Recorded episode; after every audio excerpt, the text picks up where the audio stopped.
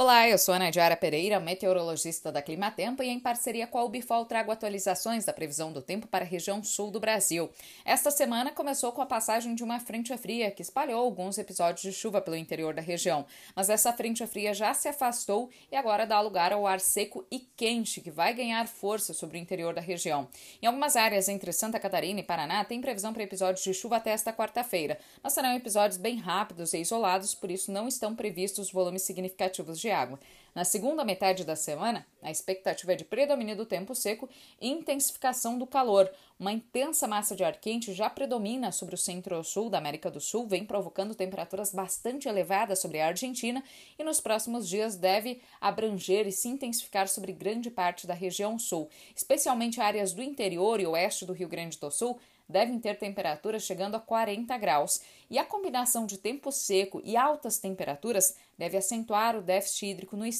que já vem enfrentando bastante irregularidade das chuvas nesses últimos meses. No estado gaúcho, áreas produtoras de milho, principalmente as lavouras que estão em estágio mais avançado, e também áreas produtoras de soja, que apresentam lavouras em fase de emergência, deve ter impactos desse calor intenso nos próximos períodos. As chuvas devem retornar após o dia 10 de dezembro com a passagem de uma nova frente fria, só que mais uma vez esse sistema deve passar de forma rápida e não deve trazer chuvas volumosas e homogêneas para a região.